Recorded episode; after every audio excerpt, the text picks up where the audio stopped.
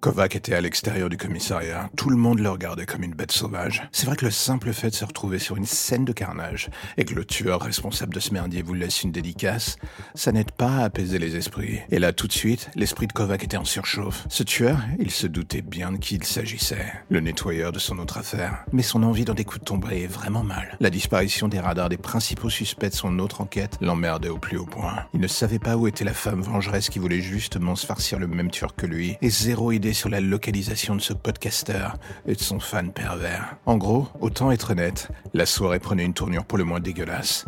Et alors que les flics le dévisageaient salement, l'un d'eux s'approcha. Kovac ne l'avait jamais vu, mais son calme pour le moins étrange l'intrigua.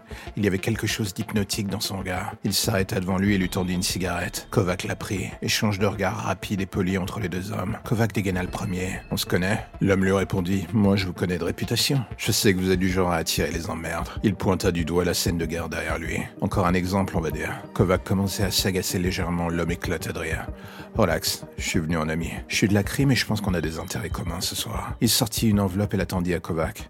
Ça fait des semaines que mon groupe et moi on charge votre gars. Le hic, c'est que j'ai les pieds et poings liés par la bureaucratie et tout le reste. Kovac ouvrit la lettre et en sortit une série de photos.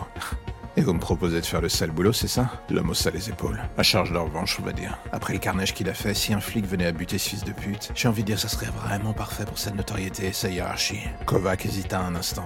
Et vous, qu'est-ce que vous y gagnez là-dedans? On va dire un allié pour le futur? C'est toujours bon de se rendre des services entre flics. Kovac sonda l'âme de l'homme en face de lui, un mur. Rien ne transpirait de sa personne.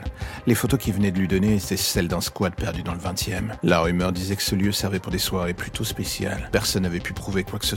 Mais l'on parlait de cette soi-disant maison close itinérante, une affaire qui pourrissait la vie des mœurs. L'homme s'adressa à Kovac une nouvelle fois. Votre type, c'est le nettoyeur. Celui qu'on joint pour faire disparaître les corps quand il y a trop de merdier. Soit il a franchi une ligne de trop en massacrant les flics. Il devient arrogant. Et on sait tous comment ça se termine. Kovac acquiesça. Et dans le fond de son esprit, il ne savait que trop bien malheureusement comment tout cela allait se finir. Pourtant, une partie de lui s'impatientait d'aller au feu. Pas forcément la plus bonne des parties de son âme, à vrai dire.